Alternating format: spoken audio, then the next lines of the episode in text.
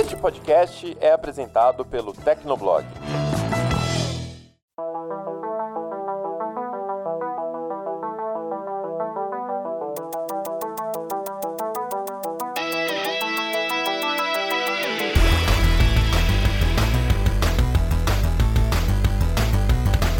Fala galera, tá começando mais um Hit Kill, o podcast de games do Tecnoblog. Eu sou a Vivi Werneck. Eu sou o Murilo Tonholi. E a gente tá começando a segunda temporada do Hit Kill, gente. Olha, conseguimos passar da barreira da primeira temporada, Murilo. É, foi, foi difícil, foi complicado, mas ultrapassamos essa, essa parede. E a gente recebeu algumas sugestões de vocês, né, quando a gente fez aquela pesquisa nas redes sociais do Tecnoblog sobre o que mais vocês gostariam de escutar aqui no Hit Kill, né? E muita gente mandou sobre mais reviews histórias de franquias famosas, jogos indies, nostalgia, polêmicas e esportes, entrevistas, mais convidados e faltou até o ar. Tudo isso vocês vão ver nessa segunda temporada aqui do Hit Kill, então fica ligado, assina o podcast se você não assinou ainda e compartilha com a galera para mais gente escutar também. E eu gostaria de aproveitar que a galera tá se inscrevendo e tá compartilhando o podcast para agradecer a vocês também, né, que tá dando esse suporte pra gente aqui continuar produzindo esses conteúdos de games para todos vocês. E se vocês tiverem sugestões, críticas do coração positivas, por favor, né, gente, chega de negatividade nesse mundo manda pra gente em hitkill.tecnoblog.net ou caça a gente nas redes sociais ou deixa um comentário maroto lá no post que vai ficar no tecnoblog.net. E antes da gente começar esse programa, temos dois convidados aqui da equipe do Tecnoblog retornando, que é o Ricardo Ciosi e o André Leonardo. Tudo bem, galera? Fala Vivi, fala Muri, Ricardo. Então, segunda temporada Hit Kill, né? Já passou de muita série do Netflix aí. E é isso, vamos falar aí hoje de muitos joguinhos. E aí, Ricardo, tudo bom? Oi, gente, tudo bacaninha com vocês? É, ó, segunda temporada eu me sinto até privilegiado, porque normalmente trocam personagens, né, entre, entre temporadas para agradar o público e eu ainda tô por aqui. Que legal. Gente, o Ricardo não tinha como estar tá de fora, né? Porque ele é praticamente o nosso lawful good da, da party, né? ele é energia positiva para balancear esse programa. Ele é o Kirby do Tecnoblog, né? Ele é o nosso Kirby, exatamente. Mas é isso, galera. E para dar o start, né, para começar essa segunda temporada, a gente vai falar sobre crossovers dos games, né? Quais jogos que deram certo quando um personagem de uma franquia diferente entrou no jogo, quais jogos que deram certo juntando dois mundos. A gente vai falar sobre isso agora no Hit Kill número 46, segunda temporada. Vamos lá começar.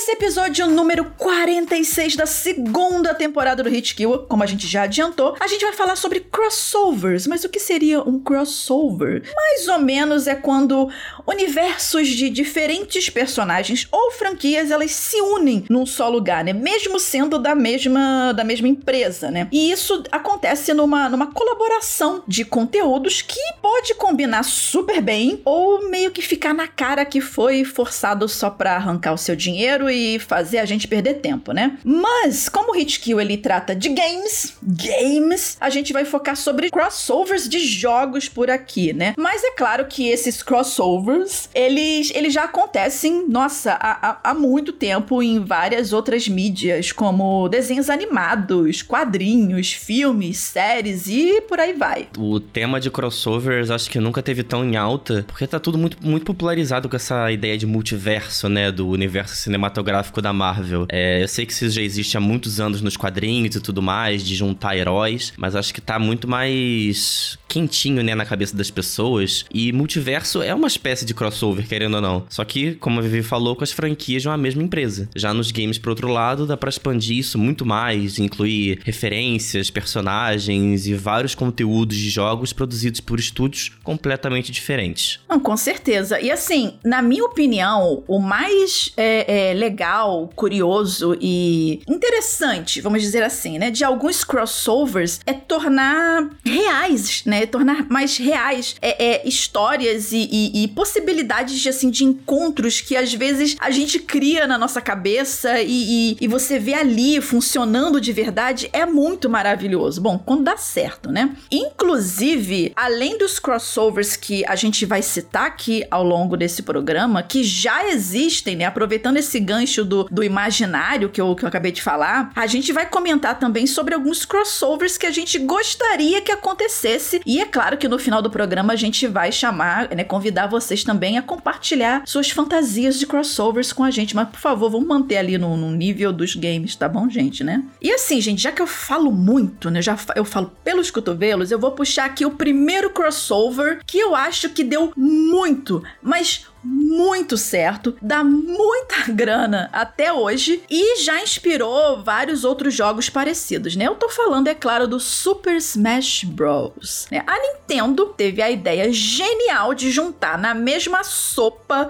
todos os seus melhores ingredientes, para variar, eu faço tudo analogia com comida, e servir, né, num pratinho maravilhoso para os jogadores. Como eu disse, deu muito certo. A franquia, ela se sustenta até hoje e inspirou outras do tipo, por exemplo, o PlayStation All-Star Battle Royale e o Brawlhalla, que recentemente é que é o Brawlhalla, que é da Ubisoft, e que recentemente eles anunciaram até uma colaboração com Street Fighter. O Smash Bros Ultimate, inclusive, lançado pro Switch lá no finalzinho de 2018, é um dos maiores, se não o maior, crossover da história dos videogames. Porque são muitos personagens. Tipo, são todos os personagens dos Smash anteriores juntos, além dos DLCs. Então tem lutador ali para você jogar à vontade. E é muito louco você pensar que num jogo o Mario pode dar umas porradas no Link, enquanto o Kirby engole o Sephiroth numa partida que ainda tem o Sora e o Steve, que é o avatar padrão do Minecraft. É assim, é uma coisa que você olha e você fica, o que que está acontecendo aqui? Você não, mas enfim, você tá se divertindo, tá ótimo. Sim, e só um comentário, porque assim, eu tinha falado antes de que o Super Smash Bros usou todos os, os seus ingredientes, mas o Minecraft nem é da Nintendo, né? Foram colaborações também externas dentro da franquia é, é, Super Smash Bros. Não, então, inclusive, se você ainda for contar as skins que saem pros, pros bonequinhos, pros Mis, tem mais coisa ainda, porque você tem skin do cara do Doom, Doom Slayer, é, você tem skin de. tem de Assassin's Creed também, do Ezio, então você vai juntando ali, você vai, vai fazendo aquela maçaroca toda e junta personagem, taca aqui, taca ali, e tá, tá ali, sabe? Tá funcionando. É, e o mais divertido do Smash é que você não precisa ser necessariamente fã de jogo de luta para aproveitar essa farofa toda. Porque eu conheço muita gente que joga Smash simplesmente porque tem algum personagem ali no meio que ele gosta, que chamou atenção, e ele vai, sabe? Vai se divertir. O legal do Smash é que ele junta uma nostalgia muito grande da, de quem cresceu jogando videogame na década de 90, por exemplo. Porque você tem o Kazuya do Tekken, Terry Bogard de Fatal Fury, King of Fighters. E daí também tem uma galera de nova geração, né? Com personagens de Minecraft, por aí vai. Eu, eu gosto de chamar Smash Smash Bros, especialmente o Ultimate, como a maior celebração de, da indústria de videogames, assim. Ele é tipo Nirvana, a banda que uniu todas as tribos. Meu Deus do céu. Ai, tinha que mandar essa, desculpa, gente, me perdoem. Senhor, gente, isso é pior, tá? Isso aqui vocês, vocês escutam uma versão moderada das piadas, moderada, entre muitas aspas, do, do Murilo. Exatamente. Inclusive, eu acho que o Muri, na verdade, o Muri é jovem, né? Mas ele manda umas piadas assim que você fala. Ah, meu filho, é a alma. A alma dele é velha, você não tá entendendo. É, minha alma Mas... já, já podia estar aposentada. É, é. O Muri é um, é um tio de, de 20 anos, gente.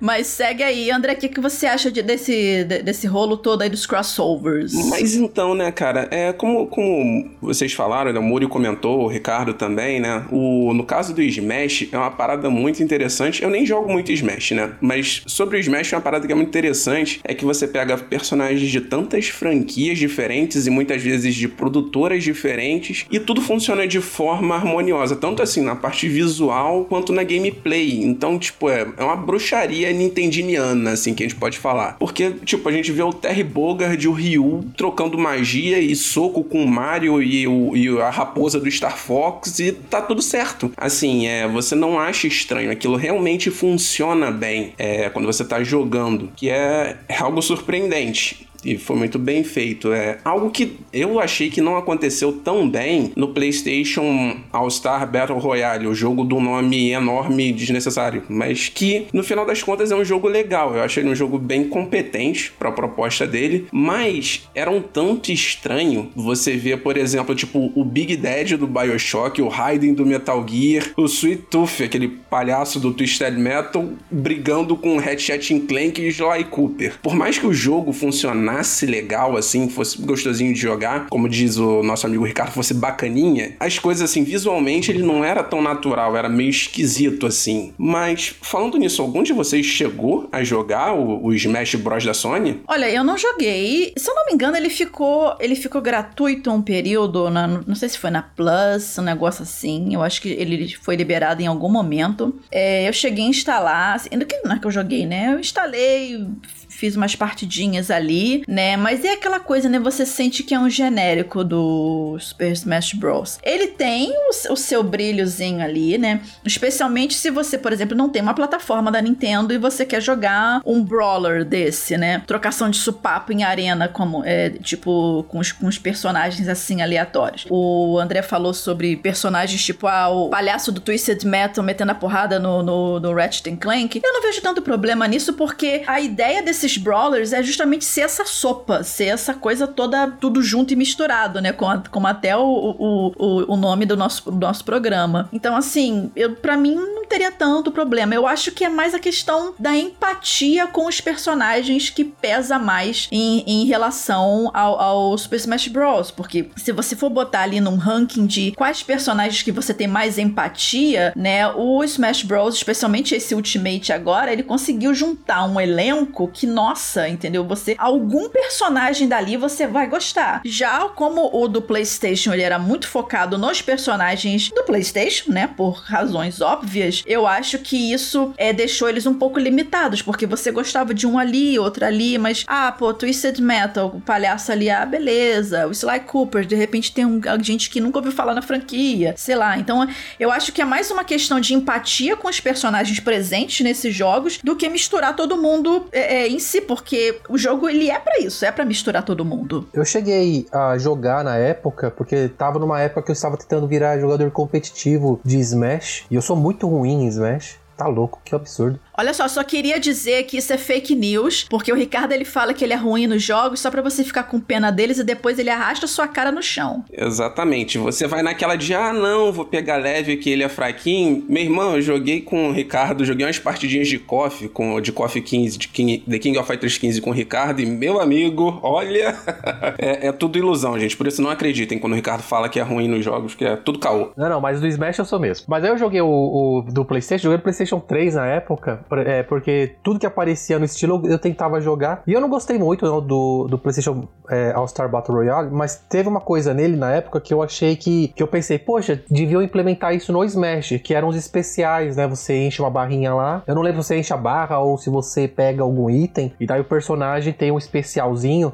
Isso só foi implementado depois, se eu lembro bem, no For Wii U e For 3DS, no, da Nintendo, assim. Então eu achei que pode não ter sido, né, aquele breakout que a Sony provavelmente queria com o jogo, mas ele trouxe novas ideias também para o gênero. Então aí eu acho legal.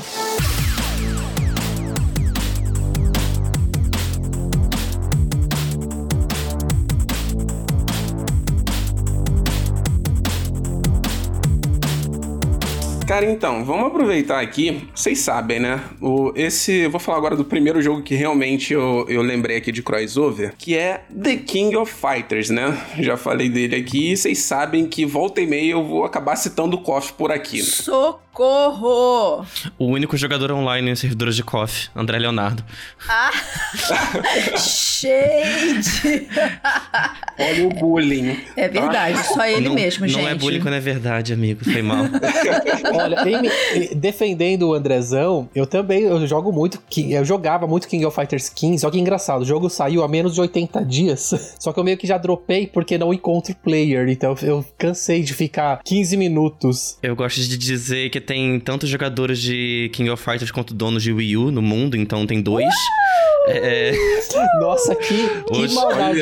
Eu, eu, gosto tanto tanto do Murilo, mas ele, ele pegou uma faca e deu uma gostosa. O Murilo está muito ácido hoje, meu Deus, gente. Enfim, deixa o King of Fighters, né? E, o detalhe, eu sou, sou jogador de KOF e sou botafoguense, né? Então sou uma espécie muito rara, na verdade, né? A pessoa gosta de sofrer, né, gente? Mas não vamos entrar no assunto futebol agora, não. Vamos lá, né, gente? Sim, vamos nessa. Então, o que que acontece? KOF também entra nesse rolê dos crossovers, né? É uma franquia que nasceu, veio ao mercado, né, em 94, com o objetivo de ser uma franquia, né, um jogo original que contasse com participações de outros personagens famosos de franquias da SNK, né? Tanto que se a gente parar para pensar, no primeiro KOF, lá em 94, a gente tinha já o time Fatal, Fu Fatal Fury, né, que era o Terry, Terry Bogard, Andy e Joey, que eram, eram os três personagens principais Fatal Fury. A gente tinha o time Art of Fighting, que tinha o Ryo, Robert e o Takuma, que eram os principais personagens de Art of Fighting na época, e ainda personagens de outras franquias, né? Tipo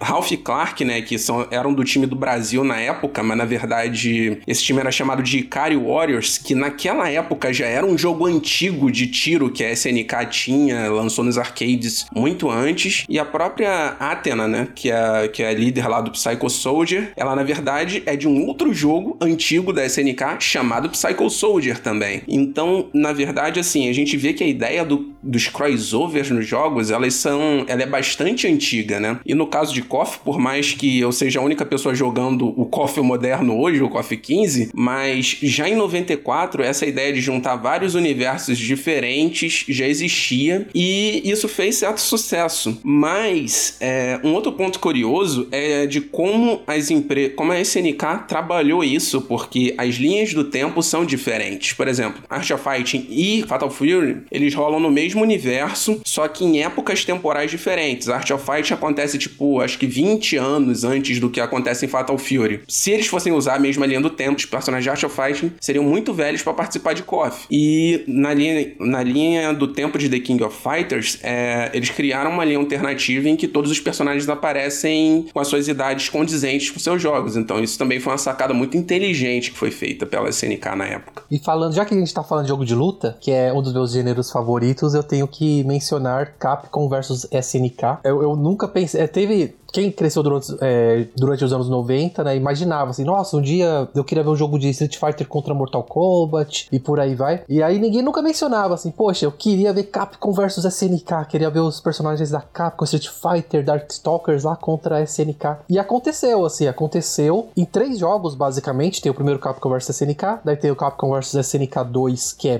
extremamente maravilhoso, assim. É o bacaninha do bacaninha. O, e aí tem o SVC Chaos, que ele é produzido pela SNK, que daí é um estilo um pouco diferente, também eu gosto bastante. E é bem legal você ver o, o Ryu, Terry, é, Kyo, Yori com, contra Blanca, Bison e por aí vai. E numa jogabilidade muito característica Bison. da Capcom. Ele é fala Bison. é Bison. É Bison. A Bison é mais pô. Eu já sofri muito bullying na época, porque eu chamava de Mr. Bison, porque o M eu não sabia que era.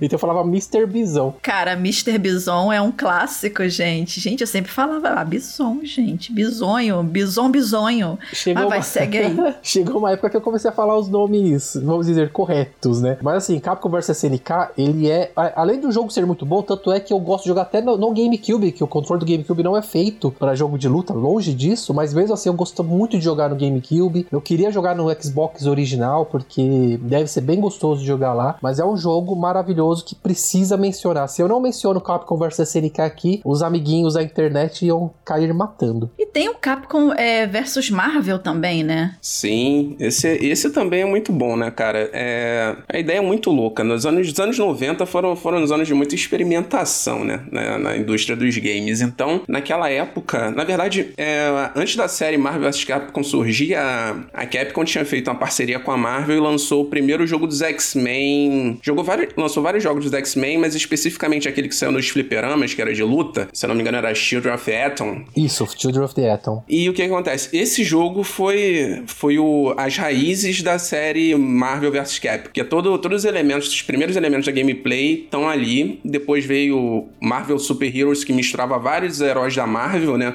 Já começou um pequeno crossover aí, tipo Wolverine e Homem-Aranha trocando porrada, né? Essas coisas. E outros personagens. E Coitado aí... do Homem-Aranha, meu Deus do céu. pois é, o herói que nunca bate sempre apanha, já dizia a frase. Mas, então depois veio finalmente, depois de alguns anos, é, a Capcom já tinha. A Capcom, na verdade, já tinha enfiado o Akuma no jogo dos X-Men ali, né? Como personagem secreto. E aí, depois de muitos anos, veio a série realmente Marvel vs Capcom, né? Que eles pegaram, né? Obviamente seria um massacre aos personagens do Street Fighter, então eles turbinaram os poderes da galera da, da Capcom, né? Então, o primeiro jogo foi Marvel vs Street Fighter, e aí a gente tinha, tipo, os Hadoukens que pareciam raio laser, tinha super pulo, e era um jogo extremamente rápido e competitivo, né? Então você tinha ali os dois universos colidindo num jogo que era extremamente bem feito e, e, e bem equilibrado ainda, né? Assim, para jogar competitivamente. Ah, é só pra mencionar, é só pra dar uma corrigida no meu amigão André. É, o primeiro foi o X-Men vs Street Fighter, depois veio o Marvel Super Heroes vs Street Fighter, e aí desandou, porque Por exemplo, eu gosto muito de Tatsunoko vs Capcom, não sei se vocês jogaram, é do Wii, e, e tem os personagens de Street Fighter, de Darkstalkers, e tem até o Frank West na primeira aparição dele, né, o Beautiful Joe também, e os personagens de Tatsunoko, que é uma, é uma empresa de anime. Então, assim, a Capcom, eu acho que, eu não, não, claro que ela não foi precursora, como o próprio Andrezão falou, a SNK lançou King of Fighters em 94, mas eu acho que a Capcom, ela, ela puxou os limites, assim, ela, ela pegou os limites e jogou pro alto, falou que se dane, né, vamos, vamos misturar com todo mundo que der pra misturar. Nossa, Marvel vs Capcom 2, cara, era, se eu não me engano, o roster do jogo tinha mais de 50 personagens, era uma loucura. E esse jogo, inclusive, ele ficou no cenário competitivo aí, na, nas competições, no Evo e outras competições de jogos de luta, durante muito tempo. E a galera, assim, é, esperou muito, com muita ansiedade, é, o lançamento de Marvel vs Capcom 3, que veio sair muitos anos depois, e que também foi um jogo muito bom, diga-se de passagem. Gente, tinha Materazo, a gente jogava com, com, com a loba do Kami dando porrada no Albert Wesker. Isso é maravilhoso. Nossa. Mas, gente, passando desse universo de crossovers de jogos de luta que super tem a ver, e vale é, é pontuar aqui também, né, Mortal Kombat, né, que tem Rumble, tem Coringa, tem a vida, né, no, no, no Mortal Kombat 11 principalmente, né, me corrijam se eu estiver errada, né, que também vive fazendo crossovers. Isso é uma tática maravilhosa dessas empresas de fazer o jogo continuar rendendo, né? Então, assim, como você tá está se tratando de um jogo de luta, eu acredito que seja mais entre muitas aspas, mais prático de implementar um personagem que você já tem ali um formatozinho, acrescenta é, golpes especiais, estruturas especiais num jogo já pronto, né? E o, e o legal do Mortal Kombat especificamente é que a NetherRealm, é porque começou lá no 9, né, com o Fred Krueger e o Kratos do God of War, a NetherRealm encontrou um meio de vender os seus jogos de luta, que sempre foram focados em um público hardcore, né, que vai colocar horas em, em treinamento no jogo e vender para casual. Por quê? Porque o casual fala, poxa, eu gosto muito do. Por exemplo, no Mortal Kombat 10 tem o Predador, tem o Alien, tem o Jason. Ele é tipo, ah, eu gosto muito do Jason, cara. Eu vou pegar esse jogo na promoção ali só para jogar com o Jason. Então, é, eu, eu adoro, né? Eu peguei a, recentemente a atualização do Mortal Kombat 11 e eu tô jogando de Rambo e Robocop, assim, porque é, é, é, muito legal. Não, é, é realmente uma estratégia, tanto que hoje, né, o Mortal Kombat ele pode de repente não ser a série de, de jogos de luta mais competitiva ou preferida do pessoal, mas ela é a série de jogos mais vendida justamente por isso, porque os caras da NetherRealm são muito inteligentes em como gerenciar os seus jogos. Então, tipo, o jogo tá, entra em promoção muitas vezes, tem essas interações com outros universos, né? E aí é como o Ricardo falou, se eu não me engano, no, no 10, que foi o. Teve as DLCs que fariam o sonho da Vivi, né? Que era. Tinha o Fred Krueger, tinha o Jason, tinha o Predador e o, e o Alien, né? Só faltou ali o Pinhead, cara, pra ficar. Faltou ele pra eu comprar o jogo. Tem o Leatherface do Massacre da Série Elétrica, Não, cara, tinha que, que é ter o Pinhead do, do é Hellraiser. Mas assim, gente, é, agora que a gente, passando desse dos jogos de luta com crossovers, eu queria falar de um outro crossover também que eu que eu gostei muito, né? Que assim, você. Bom, eu acho que já falei aqui algumas vezes que eu amo Monster Hunter World, né? Que eu, uh, Monster Hunter World Iceborne, que eu tenho mais de 900 horas nesse jogo, um pouquinho, né? E o jogo, ele tiveram algumas colaborações gratuitas, inclusive, né? Foram atualizações gratuitas, né? O Monster Hunter World, ele é um jogo da Capcom, a série Monster Hunter é da Capcom, e eu queria destacar aqui é, duas dessas colaborações que mais me chamaram a atenção atenção e vou explicar por quê. A primeira foi uh, uma do Final Fantasy XIV e a outra foi do The Witcher 3. Mas vamos lá, vamos por partes. Né? A primeira, assim, do Final Fantasy. Assim, eu não sou uma fã da série Final Fantasy, né? Não, não, não sou de jogar Final Fantasy, apesar de ter gostado do Final Fantasy VII Remake. Inclusive tem review lá no Tecnoblog, né? Mas assim, esse crossover, ele foi maravilhoso no sentido de ele é, colocou uma nova storyline. Ele tem. Ele trouxe itens extras armas, armaduras e cara, puta que pariu, eu não sei nem se eu posso falar isso, mas eu já falei. O que que era aquela missão de matar o Behemoth? Gente, essa foi a primeira vez na minha vida que eu tive que comprar um controle novo de videogame, de tanto que eu joguei a bendita dessa fase, dessa caçada do Behemoth, e assim, eu não consegui ca cair em nenhuma maldita de uma pare que conseguisse se coordenar de uma forma a evitar o, o, o golpe, o hit kill dele, ó, que era quando ele conjurava um, um meteoro e que a gente tinha que ficar escondido atrás de um de um de umas pedras, entendeu? Para poder não morrer, porque você não tinha, era um golpe indefensável dele, né? Então assim, ele você passa, assim como todo toda caçada do Monster Hunter, você passa por etapas em que o monstro vai mudando de terreno, mas como ele era um monstro especial, para poder te sacanear, tinha certos momentos em que ele jogava um golpe de terreno. Então você não tinha como se defender. Você não não tinha como dar o pulo do super-homem, né? Que era quando você dá aquele salto e você tem uma janela de um segundozinho invencível. Não tinha como fazer isso. Você tinha que obrigatoriamente ficar escondido atrás de umas pedras, que essas pedras só dropavam para você tentar se esconder se você alcançasse um número X de DPS no monstro. Ou seja, você tinha que ficar dando porrada nele para ele dropar essas pedras do cenário de alguma forma. E aí, na hora que ele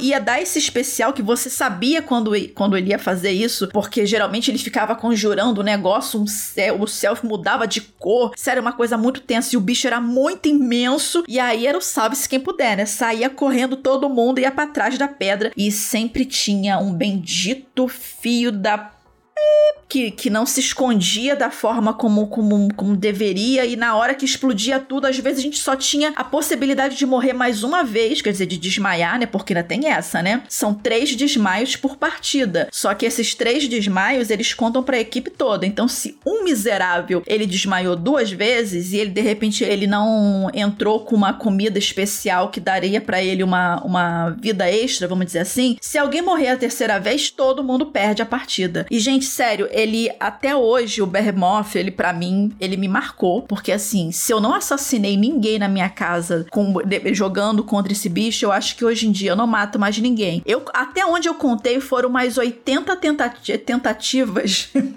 até eu conseguir cair numa pare que me permitisse chegar até o final e matar o bicho, né? Fora o grinding que você tem que continuar fazendo, mas enfim, o que eu quero dizer é que eu, apesar de eu ter quase surtado, na verdade eu surtei, né? Mas eu quase explodi a casa, eu amei essa colaboração do Final Fantasy XIV com o Monster Hunter World. O Behemoth, inclusive, ele tá. É, essas colaborações continuam no jogo, tá? Você. O Behemoth, ele continua sendo uma, um, um monstro, né? Jogável, que você pode. Não jogável, você não pode jogar com ele, mas é, você pode tentar caçar ele. E a outra colaboração, outro cross crossover do Monster Hunter que eu curti pra caramba foi do The Witcher 3. Que você também tinha uma missão extra para fazer. E o, o Geralt, né? Ele aparecia assim, com inclusive o mesmo dublador, né? O Geralt, ele, ele podia contar com a ajuda de um dos monstros do jogo, né? O Pukei Pukei, que ele é um monstro que ele dá uns golpes de veneno lá. Ele é um dos primeiros que você enfrenta quando você joga Monster Hunter World a primeira vez, né? E ter uma ajuda de um, um dos felinos também do jogo, né? É, e assim, você também ganhava skin. E quando você terminava de fazer a missão dele, que você ajudava ele lá, você ganhava um, uma runa que te dava um poder do Geralt também. Inclusive, você usa essa runa para poder passar das etapas da missão dele também, né? E assim, eu achei que essa, essa colaboração do, do The Witcher 3 com o Monster Hunter foi tudo a ver, porque, cara, no Monster Hunter você caça monstros. E o Geralt, ele é um especialista no assunto, né? Então, assim, foi um, um, um crossover que foi muito bem desenvolvido. O personagem, o design do personagem tava muito legal e casou com as profissões ali, né? Então, assim, eu, eu achei que ficou muito, muito legal. Até a forma como como o Geralt ele chega no universo do Monster Hunter, que é através de um portal que para quem joga a série The Witcher sabe que ele odeia portais, também tem tudo a ver,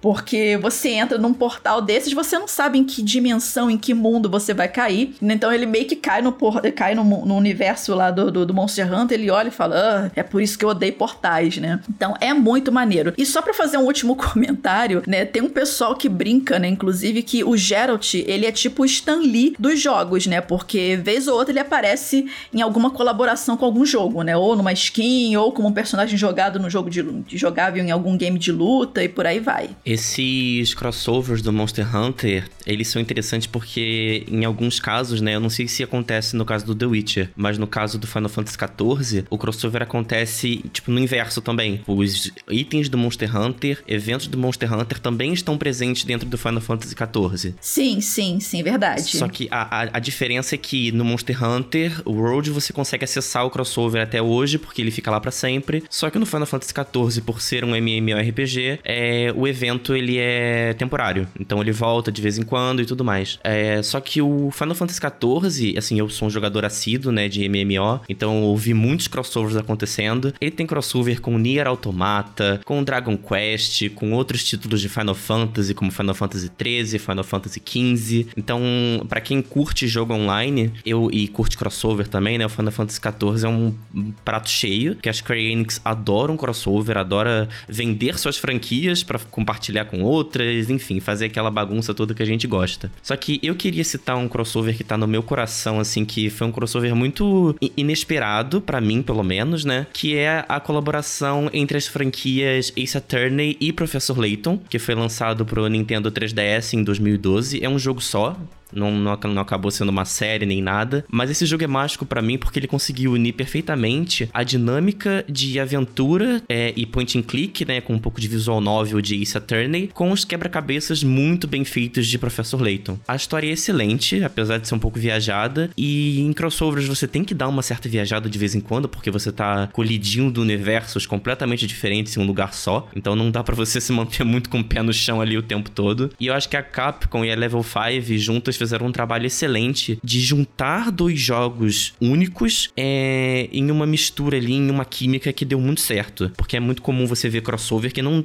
não, não dá, tipo, os jogos não casam. Sim, sim. Você fica com aquilo lá, um negócio estranho, sei lá, um gosto meio amargo na boca e tal. Mas nesse caso ficou, ó, chef's kiss total, excelente. Joguem porque é muito bom. Eu gosto demais desse jogo. Eu achei uma, uma, um ponto maravilhoso que o Murilo colocou, porque eu sou muito fã das duas franquias e quando juntou nesse jogo eu fiquei maravilhado. Eu ainda tive sorte de pegar uma cópia digital é, para fazer review na época e, e, assim, até hoje, às vezes eu vou lá e jogo um pouquinho só pra lembrar, porque realmente é um jogão. Como nintendista, eu não posso deixar de, de mencionar alguma coisa relacionada a Nintendo que não seja Smash Bros. ou Mario Kart, claro. E aí eu vou falar de Starlink Battle for Atlas da Ubisoft. O jogo em geral, ele é, é, é ok.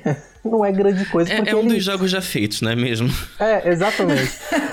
é, é um dos jogos mais já feito, beleza. Porque é, ele, ele tem todas aqueles, aquelas características clássicas da Ubisoft, né? Um monte de Fat Quest, um mundo aberto que não precisava ser tão, tão aberto, sim. É, personagens que são ok também. Só que no, no Nintendo Switch, eles enfiaram lá a galera do Star Fox. E aí encaixou muito bem. Por, é, primeiro que eu sou um dos meio órfãos da série Star Fox, que clama por um jogo muito bom, é, novo e até agora não sai. Mas foi bem legalzinho pegar e jogar com Fox, é, jogar com o Pepe, e por aí vai no, no mundo de, de Starlink, porque ele combina com Star Fox, né? Você fica na Arwing passeando, atirando, explorando e por aí vai. E encaixou muito bem. Nossa, é, é incrível como o jogo, o Starlink é um jogo, na melhor das hipóteses, é um jogo mediano e com a adição de Star Fox, né, com esse crossover, ele virou um jogo quase bom.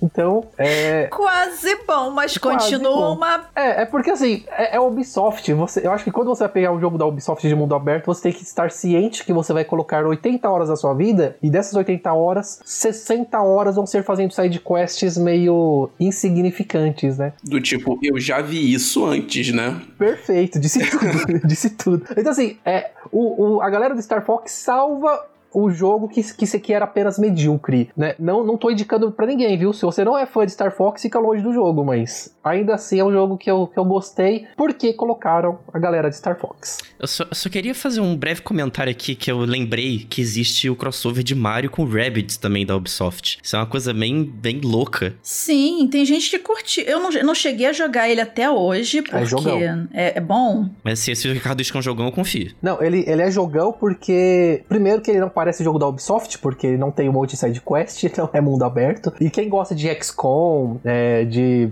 é, RPG tático, é, Valkyrie Chronicles e por aí vai, vai se sentir em casa mesmo. Porque mesmo tendo essa, essa doideira, né, dos dois mundos, o jogo é super bonito e, e, ele é super desafiador se é o que você procura. O que é até curioso, né, porque a campanha de marketing desse jogo, né, ela entrou meio que naquela vibe dos Minions na época, né, então os Rabbits têm um comportamento muito doido, assim, tipo dos Minions e você falar que esse jogo é difícil, né, até desafiador, no caso até surpreendente, na real. Mas, mas ele é sim, ele. É aquilo que eu falei, né? Como ele é um RPG tático, ele, ele coloca algumas situações bem difíceis que você tem que jogar, aí você tem que. Você perde o mapa, você tem que tentar mais umas três vezes até você entender o feeling, é, o posicionamento dos seus personagens. Tem os elementos RPG que funcionam muito bem e sempre tá barato. É o tipo de jogo que você nunca precisa comprar do valor cheio. É, espera aí uma vez a cada um mês e meio, aí aparece com 80% de desconto na loja do Switch. Vale, assim, se você gosta do gênero, vale mesmo. Me surpreendeu bastante. Pois é, então, é, eu só queria deixar aqui claro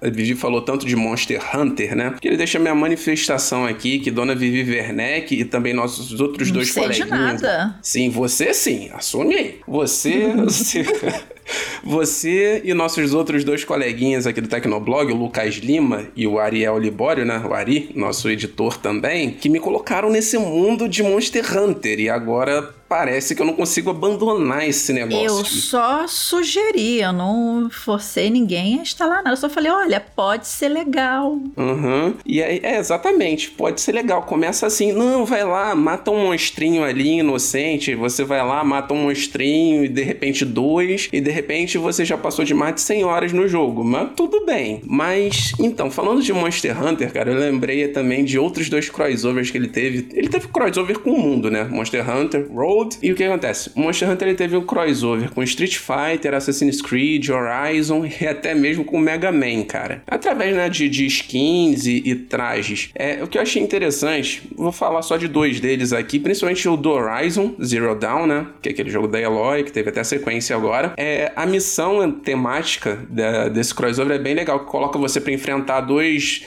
Devil Joes, né, que fazem ali o, o, papel de como se fosse o tirânico, né, o Thunderjaw do, do, do, Horizon. E aí quando você mata esses dois bichos, você ganha uma skin da, da, Elo, da Eloy. Então você pode jogar ali é uma missão temática e tem muito a ver. E o do Mega Man, cara, do Mega Man então é sensacional. Que é um evento, você joga contra um, um Odogaron, né, pra quem não joga Monster Hunter, é como se fosse um bicho que parece um cachorro. Parece um cachorro sem pele mastigado. É uma ótima definição. É. é tinha pensado nisso. Uhum. Cachorro sem pele, todo vermelho e mastigado e com muito ódio. É Sim, isso. Muito ódio no coração, assim. É, é, parece o cachorro da Vivi. E, cara, é muito. É muito legal essa missão porque ela entra com a trilha sonora do Mega Man, dos Mega Mans antigos. É, com aquela trilha sonora em, em, em, em MIDI, né? Em 8 bits. E você joga contra um Odogaron muito pequeno. E como o Odogaron é vermelho, né? Então é uma referência clara ao Rush, que é o cachorro do Mega Man. E se eu não me engano, o título da da, da missão em inglês tem até alguma coisa a ver com Rush também. Então é, foi assim, uma parada muito legal que fizeram. E inclusive esse Monster Hunter Iceborne tem até um crossover com o próprio filme do Monster Hunter, que você consegue jogar com uma skin da personagem da Mila Jovovich. Inclusive, fica a dica aí para quem começar Monster Hunter Iceborne, que basicamente, se você jogou a versão normal do Monster Hunter, quando você chega no Iceborne, os monstros todos arrastam tua cara no chão, então é, quando você começar o Iceborne e quiser usar alguns desses upgrades da, desse crossover com o filme, se ele ainda tá disponível, eu não lembro mais se tá, ele te ajuda um pouquinho a, a sofrer e ser menos humilhado no início da sua campanha. Mas você continuará sendo. E um outro crossover que aconteceu, né, recentemente, há uns aninhos atrás, mas recentemente, né, é, nessa geração, geração passada dos consoles, mas que seria muito improvável de acontecer nos anos 90, é de Mario e Sonic, nos Jogos Olímpicos Tóquio 2020, né, o que é o que eu, que eu mais, uh, que eu consegui lembrar, assim, de mais recente. Que, assim, é legal, dentro do possível para um jogo publicitário, né, porque ele é um jogo feito para poder divulgar, né, as Olimpíadas de Tóquio, mas, assim, que para mim funciona, né, os dois personagens funcionam bem juntos, né, por que isso? Porque você junta aquela rivalidade, né, épica, né, da, dos anos 90 de Mario e Sonic e colocam os dois para disputar é, Jogos Olímpicos, né, para disputar vários tipos de competições diferentes. Então você torna essa rivalidade, dá um, um viés sadio, vamos dizer assim, né, e usa essa rincha dos dois personagens para criar um jogo cooperativo, competitivo, né, essa questão das Olimpíadas. Eu achei que o tema combinou bem. Eu não sei se combinaria bem, tipo, seria engraçado, né? Então, assim, eu já tô até adiantando o tópico lá de, de, de crossovers que a gente gostaria que, que houvesse, tipo, do Sonic realmente no universo do Mario e vice-versa, como que isso seria, né? De vez em quando rola na internet, um, nos youtubers da vida aí, né, alguns vídeos de gente é, é, fazendo como se fossem paródias desses universos, né, se cruzando como é que seriam, né? Mas, enfim, na vida real, para mim rolou bem esse Sonic Mario nas Olimpíadas, né? Acho que ficou bem interessante. Não sei se vocês jogaram. Eu joguei muito. É, não esse de 2020, mas esses jogos do, do Mario e do Sonic at the Olympic Games, ele já tem há um tempo. É, eu joguei muito a versão do DS, não lembro agora qual ano que era, mas provavelmente devia ser, sei, sei lá, 2006, não sei. Mas ele sempre sai é muito divertido. Eles conseguem colocar ali os esportes olímpicos de uma maneira bem justa, né? O Sonic, por ser super veloz, ele não vai é, é, acabar com o Luigi em menos de dois segundos. Mas é, é, é bem divertidinho, assim. É um jogo para você passar o tempo, ele é bem feito, ele é bem redondinho. Mas, ah, por falar em jogo publicitário, acho que não dá pra gente passar esse episódio sem falar de Fortnite. Porque ele é um, um baita criador de crossovers, usado muito mais para fins publicitários do que qualquer outra coisa. Porque enquanto alguns jogos eles têm crossover na gameplay, Fortnite tem crossovers nas skins, nos materiais de venda, nos materiais de divulgação. Então, sai um filme novo da Marvel, a Epic Games coloca dezenas de skins diferentes dos personagens na loja e no passe de batalha. É, eu ando jogando muito Fortnite ultimamente, graças ao modo sem construção, melhor coisa que já colocaram nesse jogo. E confesso que já gastei dinheiro com skins, e uma que eu comprei foi do Ezio Auditory, mas também tem o visual do Doutor Estranho, que tá no passe de batalha mais recente. É, você tem várias opções, tem skin da, da Wanda Maximoff, tem skin do Master Chief, tem skin do Street Fighter. É, a Epic Games ela fez um, um, tesouro com isso. Qualquer um que joga Fortnite tem algum personagem lá que tem alguma skin que, que, que eles gostem. E além do Fortnite e do Final Fantasy XIV também, que é outro jogo online, existem outros jogos em rede que se apoiam muito em crossovers. Dead by Daylight, por exemplo, reúne vários personagens de franquias de filmes de terror, incluindo os sobreviventes e os assassinos. E tem o Pinhead. E tem o Pinhead, que a Vivi ama. e já um injustiçado da minha vida, assim, sinto saudades, confesso, que é Heroes of the Storm, se encontra respirando por aparelhos, coitado, mas tinha uma promessa muito interessante de reunir os universos da Blizzard em um único MOBA. Eu gostava muito de jogar Heroes of the Storm, até mais que League of Legends e outros MOBAs mais tradicionais. É uma pena que ele esteja abandonado e jogado às traças e a Blizzard com todos os seus problemas, né? Porque era um crossover muito promissor também. Pois é, eu não tenho, eu não tenho jogado muito esses jogos, embora Fortnite até tenha me chamado a atenção a última colaboração com, com Street Fighter, né? Que imagina você ver lá o Ryu e, e Chun-Li atirando com metralhadoras nas pessoas. Então é engraçado, é interessante, mas é, é realmente uma, uma forma muito, muito inteligente que o pessoal da Epic conseguiu de, de faturar uma grana e também trazer mais jogadores pro, pro seu game. Mas, é, a gente falou de jogo que de milhões e de muita gente jogando, agora vamos falar de jogos incomuns, né, e não tão conhecidos, cara. É, assim, para manter nossa quadra de jogos incomuns, eu queria citar aqui um crossover muito inusitado que aconteceu no início dos anos 2000, que foi Namco vs Cap, tá? Ele foi lançado em 2005 pro, pro S2 e foi lançado exclusivamente no Japão, né? Ele pega os personagens dessas empresas e coloca no RPG por turnos numa trama de investigação sobre criaturas de outras dimensões que invadiam o Japão. Assim, na época eu joguei pouco porque, né, era, o jogo era todo em japonês, então, tipo, não tinha condição de avançar muito é, sem entender o que rolava, já que o jogo era todo focado em muitos diálogos. E, mas, cara, era muito curioso você chegar e ver, tipo, Capitão Comando, Dimitri do Darkstalkers, Regina de Dino Crisis, é, interagindo com Mitsurugi do Soul Calibur, Clonoa, velho, o, o, aquele bichinho orelhudo fofinho, ou ainda, tipo, a Cosmos de Xenosaga. Então, são interações muito curiosas e inesperadas. E, assim, quando que você ia imaginar que você ia pegar a Capcom e a Namco, né, a, produtora de Street Fighter, Dark, Darkstalkers, com a outra que é a produtora de Tekken, e elas se juntam e vão fazer um RPG de turno japonês, tipo, é, é uma coisa muito doida, muito inesperada, assim. E de qualquer forma, assim, pelo que eu andei pesquisando depois, a ideia desse jogo ele serviu como origem a Project X Zone, que foi um jogo bem mais conhecido, que foi lançado para o Nintendo 3DS e que usava uma fórmula parecida também. Então fica aí o nosso jogo estranho e meio desconhecido aí da lista também, pra galera. Curiosamente, o Project X Zone, ele pega Namco, Capcom e Sega. E tem dois jogos dessa franquia. Eles são super caros hoje em dia. Não iria atrás de um original, tipo, físico pra coleção. Mas eles são, assim, malucos mesmo. Eu nunca joguei o Namco vs Capcom. Sempre, sempre me interessei, mas Putz, esse daí, acho que ele só tem japonês, né, Andrezão? Então, é, no original só japonês, mas eu andei olhando por aí, a galera que manja dos Paranauê de emulação de console antigo consegue encontrar ele em inglês aí. Mas o original era só em japonês mesmo.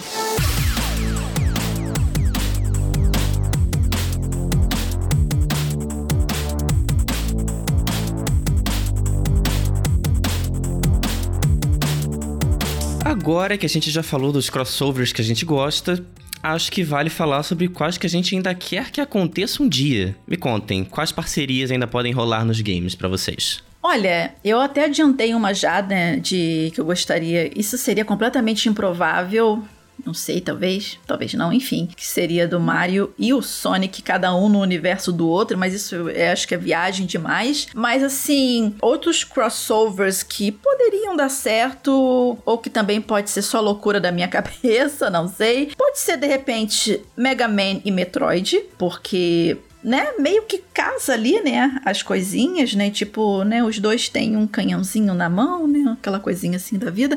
Eu acho que poderia dar certo. Eu não sei como, mas eu acho que, sei lá, poderia dar certo. O Just Cause e Far Cry, porque ambos são caóticos, ambos são de mundo aberto, ambos são complet completamente translocados. Então, assim, de repente poderia também dar caldo essa, essa união. E o Castlevania com Bloodstained, né? Eu joguei muito Bloodstained Ritual of the Night e assim, eu achei ele muito maneiro. É claro que o Bloodstained, ele já é um, um ele é um Igvania, né? Então, tipo, ele já tem essa pegada de Castlevania, mas de repente a, a protagonista, que eu esqueci o nome dela, né, no universo de Castlevania, ou de repente um Alucard da vida no Bloodstained, coisa, coisas do tipo, que ia dar aquele up do tipo, caraca, o Alucard, que não sei o que. Eu acho que seria legal, seria interessante, né? E para terminar as minhas sugestões aqui de possíveis crossovers enlouquecidos, eu vou aloprar de vez. E eu gostaria muito de ver, não sei como que eles iriam fazer isso, num mod, numa versão de aniversário, num primeiro de abril, não sei. Doom Eternal e Animal Crossing New Horizons. Esse eu jogar, assim,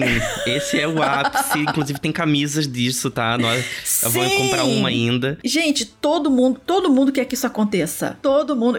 Os próprios desenvolvedores de ambos os jogos brincam com essa situação, gente gente. Nossa, eu quero muito que isso aconteça. Pode ser um mod, pode ser uma demo, qualquer coisa assim, entendeu? Que você sinta que, que, que dê para que dê para jogar, que você dê para experimentar, tipo, essa essa essa interação improvável de um jogo 100% caótico e o outro completamente zen. Nossa, eu queria muito ver isso acontecer. Só para quem não sabe, o meme do Animal Crossing com Doom Eternal é porque os dois foram lançados exa exatamente no mesmo dia em 2020. Então tem isso, tipo, ah, é, é, é, tem imagens do, do Doom Guy, do Doomslayer com a Isabelle no ombro dele, ela com aquela arma gigante. É incrível. É maravilhoso, gente. Os memes foram maravilhosos e, e os próprios desenvolvedores, eles abraçaram o meme, né? E eu achei isso mais fantástico. Então, assim, por favor, né, agrade os fãs, façam isso, nem que seja uma demozinha rapidinho dos dois trocando de mundo, a gente podendo jogar isso. Bom, é, eu, eu, eu compraria na hora também. É, são duas franquias que eu gosto bastante. É, teve um rumor há uns, uns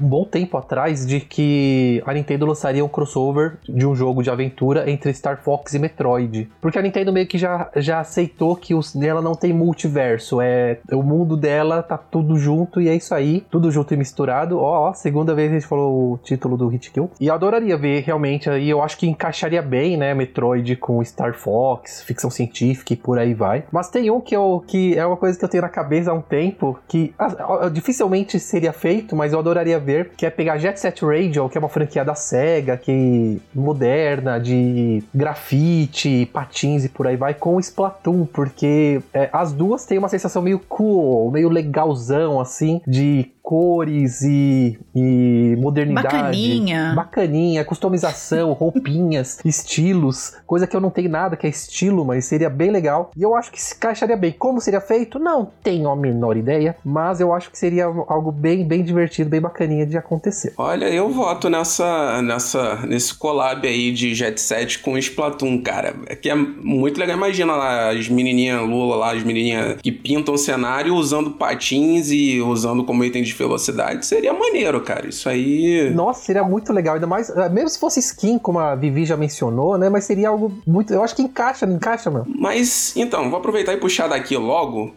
os meus crossovers que não aconteceram, mas que talvez possam acontecer ou não, né? Mas então, um que ainda não rolou, mas que poderia rolar era Mortal Kombat versus Killer Instinct. O que que acontece, né? Hoje, os jogos têm um visual muito parecido. É, se você olhar o, King, o Killer Instinct mais recente, recente, e a jogabilidade podia ficar no meio termo ali entre os dois jogos, né? Então imagina lá, tipo, o Thunder enfrentando o Night Wolf ou o Spinal enfrentando qualquer outro bicho do Mortal Kombat, o Reptile, sei lá, ia ser curioso, cara. Mas, outra para chutar aí o pau da barraca também, é um crossover entre Bayonetta e Devil May Cry. Já imaginou? Sim! Queremos muito! Queremos Dante Bayonetta muito estilosos, com vídeos exagerados e com muitos, muitos combos, muitos combos. Ia ser sensacional. Mas eu não sei se isso vai rolar, porque, né, a gente sabe que o Hideki Kamiya, né, ele, que é um dos fundadores da Platinum Games, né, que é responsável por Bayonetta, é, ele era funcionário da Capcom, saiu lá com muitos ressentimentos, né, teve toda uma história complicada entre a Capcom e o Kamiya, e mais outros funcionários da, da Platinum, então eu não sei se esse rolaria, mas eu queria demais, gente, eu acharia sensacional um crossover com Dante e Bayonetta. Eu queria falar um crossover que eu queria, mas que não é um crossover inédito, porque ele já existe, já é uma franquia que existe, que é Kingdom Hearts. Só que eu queria que eles expandissem um pouco os crossovers nesse Kingdom Hearts 4 que vai sair daqui, sei lá, 45 anos, quando eu tiver meus filhos e meus netos. É, que eles começassem a incluir franquias de live action da Disney. Então, por exemplo, em vez de só ter mundos de desenhos animados, talvez colocar mundo de Star Wars. Olha só, dentro de um, de um Kingdom Hearts. Oh. Imagina o Sora com uma Keyblade de sabre de luz, como é que seria? Sim. Seria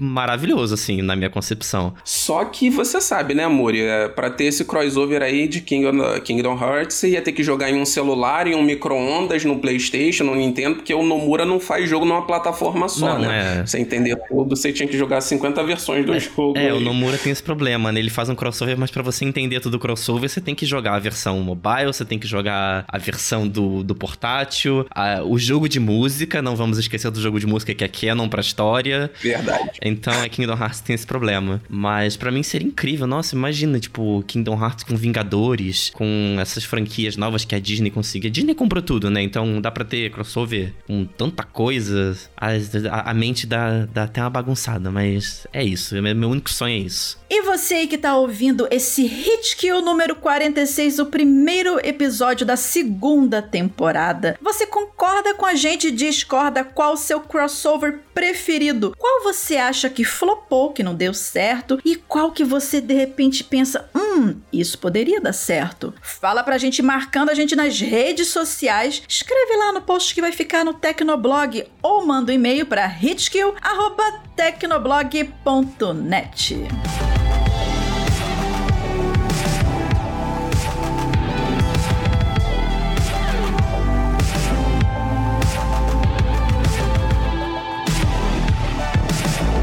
E vamos agora para as nossas dicas de jogos, que é aquele bloco que você já conhece, maroto e crocante, que a gente traz algum game que a gente esteja testando, ou que ele seja um lançamento, ou que ele seja um pouco mais antigo, ou seja, alguma coisa que a gente tá jogando que a gente olha e fala: caramba, vai ser legal de apresentar isso e mostrar para mais pessoas, vai que alguém se interessa de jogar. Para as dicas de jogos desse episódio, eu quero falar sobre um jogo que eu joguei uma vez em 2013, me apaixonei por ele. E agora ele ganhou uma versão completamente reformulada que eu joguei de novo e eu me apaixonei de novo por ele, que é The Stanley Parable, só que The Ultra Deluxe Edition. E o que que é The Stanley Parable? Eu já falei sobre ele numa coluna no Tecnoblog, então se vocês quiserem detalhes sobre a versão original dele, é só conferir lá no link. Só que a Ultra Deluxe Edition, ela expande um jogo que já era incrível. The Stanley Parable é um jogo sobre surpresas. Ele ensina muito sobre game design, sobre narrativa, sobre contar histórias. Ele é um jogo para você pensar. Olha só, esses jogos inteligentes, que coisa louca. No jogo você é Stanley,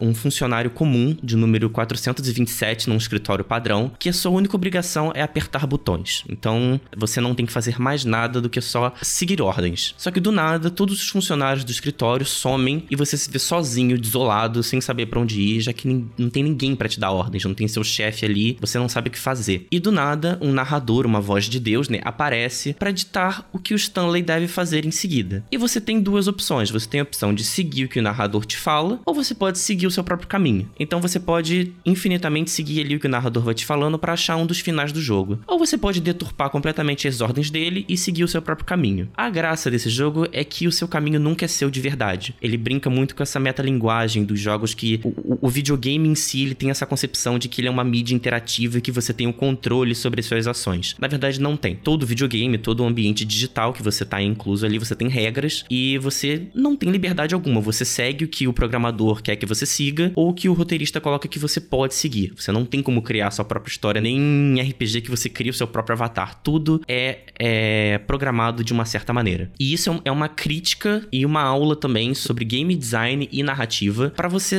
ver qual é a capacidade de agência do jogador. para você colocar ali, ah, mas você acha mesmo que você vai fazer uma escolha, que essa escolha é sua? Ela não é sua. Só que ele é muito grande, assim, ele tem dezenas de finais diferentes. É, e a Ultra Deluxe Edition ela adiciona mais finais ainda e finais que são que fazem você pensar sobre muita coisa, finais que fazem referências com jogos recentes e faz você refletir sobre muitas coisas também além de game design. Então, pelo menos a mim, né, me fez refletir sobre o sentimento de ficar de fora de muitas coisas, é, sobre lidar com críticas, sobre ansiedade. Então, todos esses sentimentos que envolvem criação de produtos, criação de projetos, criação de jogos que você tem que lidar, o jogo ele conversa com você muito bem. E a vantagem da Ultra Deluxe Edition é que ela está disponível para todas as plataformas modernas. Tem para PC, PlayStation 4 e 5, Xbox One e Series X e Nintendo Switch para quem quiser jogar no portátil. E a minha dica de jogo é Shadow Warrior 3 da Devolver Digital. E assim, gente, eu vou ser bem sincera. Eu não tava esperando muita coisa desse Shadow Warrior 3. É, eu nem tinha me interessado por jogar os anteriores, só pra vocês terem uma ideia. Né? Eu recebi essa aqui de análise pela própria Devolver Digital, gostaria de agradecer. Né? E cara, nossa, eu fui muito surpreendida, né? E eu, como eu amo ser surpreendida positivamente, né? Ele é um jogo de tiro em primeira pessoa, com um estilo bem frenético de gameplay, parecido com Doom Eternal, mas assim, um pouco mais falastrão e com piadinhas que às vezes funcionam e outras não, mas assim, ele é mais falastrão. Mas assim, elas casam esse contexto de narrativa mais completamente despretensiosa e foda-se, casa muito bem com o contexto da história, que também é sem sentido e ninguém liga liga pra história e um jogo desse tipo, né? Você quer andar por aí, dar tiro, pular e jogar magia. E assim, eu queria destacar bastante aqui o trabalho épico épico que eles fizeram na movimentação do protagonista. Cara, o personagem ele praticamente desliza na tela, né? E as trocas de armas, de habilidades, os pulos engatando combos, escalando o cenário, são bem ágeis e bem fluidos, né? Isso, isso assim, cara, isso é primordial e indispensável num jogo que se propõe a não te deixar respirar em paz com algum nenhum momento, porque tem sempre alguma coisa te atacando do nada. Ah, outros pontos, assim, não tem muito que você explorar de extra no cenário, até porque você é engatado de um lugar pro outro, assim, freneticamente, então você, ele é meio que linear, mas é praticamente você vai ser transportado de uma arena para outra, né? E, é, e entre uma, uma arena e outra você vai batalhar com alguns inimigos. Toda vez que aparecer algum monstro, algum inimigo, algum NPC novo, tem uma leve animaçãozinha para poder para você para apresentar ele. Tem finalizações também. Cara, ele é o puro suco do Doom Eternal, né? Então assim, para quem que eu recomendaria Shadow Warrior 3? Para pessoas que gostam muito de jogo de ação, de tiro é, em primeira pessoa, de, de movimentação desesperada, que nem o Doom Eternal, né? E, obviamente, para pessoas que não têm um problema de motion sickness, porque assim, você vai ficar rodando e se sacudindo na tela 500 milhões de vezes. Então, se você enjoa fácil, dá para jogar, mas assim, faz umas pausas porque pode dar ruim. Shadow Warrior 3 está disponível para PC, PS4, PS5, Xbox One e Xbox Series S e X, eu super recomendo se você curte esse estilo de gameplay. A minha dica de jogo aqui é Telltale's The Walking Dead The Final Season, né? É um jogo muito bom, cara. Ele pega o arco da Clementine, né, que é a garotinha que foi que apareceu no primeiro jogo, que teve toda aquela vivência com o Lee no primeiro capítulo da série e veio se desenvolvendo nos outros no episódio 2 e no episódio 3 e nunca como protagonista, sempre como uma personagem secundária. E assim, ela é muito curioso você ver o processo de crescimento e amadurecimento da personagem é, durante os quatro jogos. Então é muito legal você ver todo, todos os princípios que ela aprendeu com Lee lá no, no primeiro jogo, seja a forma com, como lidar com as pessoas ou como se comportar naquele mundo. É, no quarto jogo, ela tem uma, toda uma relação ali de fraternidade e maternidade com, com um garotinho chamado AJ. Então o jogo te pega muito por isso, por porque ao mesmo tempo que você tá lá tentando sobreviver, lutando contra outros humanos e zumbis, ela ao mesmo tempo não perde a ternura, mas também procura manter, é, ensinar o AJ a como agir naquele mundo cruel em que uma criança não pode mais ser uma criança normal. E aí, no decorrer do jogo, ela conhece outros jovens e é muito interessante como o jogo vai elaborando processos de, de estabelecimento de relações entre os jovens que precisam né, criar a sua, a sua própria base, né, o seu próprio lugar seguro, tendo que enfrentar todos esses tipos de perigos, inclusive adultos humanos junto com os zumbis, né? Então é, é um jogo que, que vai te pegar muito pelo lado emocional. Ele, assim como o restante da série, ele é baseado, ele é um adventure, né? Baseado em escolhas, né? Você sempre tem os diálogos e escolhe é, opções que podem salvar ou prejudicar determinados personagens. Então, o tempo inteiro você vai estar tá sempre naquela balança de tipo, salvo fulano ou salvo Beltrano. Também tem muitas referências com a série, tem até uma referência ali ao arco dos sussurradores, né, que foi bem famoso nos quadrinhos e razoavelmente adaptado na série de TV. Ele está disponível nas, em todas as plataformas atuais aí. E caso você queira ter a experiência completa, né, de em vez de pegar só a Final Season, você pode pegar um bundle que é chamado Telltales The Walking Dead, Wall Series, alguma coisa do tipo. É um nome enorme, é desnecessário, mas é, você consegue pegar todos os episódios da, da, da série da Telltale. Bom, o jogo que eu estou jogando atualmente no Nintendo Switch é o Fate Stella Link ele é um Musou, que está no universo do, do anime Fate. Não, não sei se a galera é, conhece, mas é envolve uma busca por um item e, e um monte de personagem é, bem diferente uns dos outros. Mas assim, em geral, ele é um Musou, né? Então você pega um personagem e desce a porrada em centenas de inimigos pegando espaços na tela para você enfrentar um chefão depois e é isso aí. O legal do jogo é a variedade de personagens, né? Para quem gosta, quem jogou Hyrule Warriors, Age of Calamity, por exemplo, tem essa exatamente a mesma pegada, só que esses personagens do Fate, eles têm características de personagens históricos, né? Ou de literatura, como Robin Hood, Alexandre o Grande e por aí vai. É um jogo bem legal, bem divertido, a trilha sonora é maravilhosa, mas não é para todo mundo não, tá? Porque não é um jogo com os melhores gráficos, a performance mesmo no Switch, às vezes ele não, é, tem dificuldade de se manter nos 30 quadros, mas para quem gosta do gênero e quem gosta da série Fate, é uma ótima pedida, porque ele é bem divertidinho.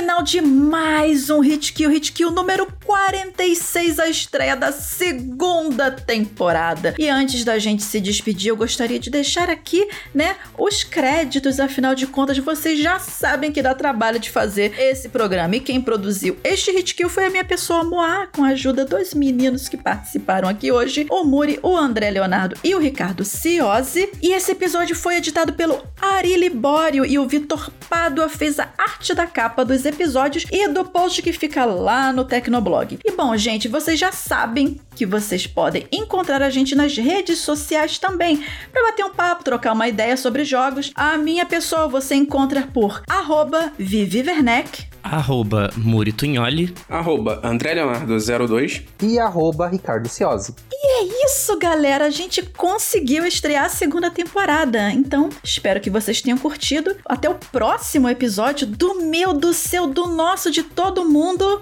Hit Kill.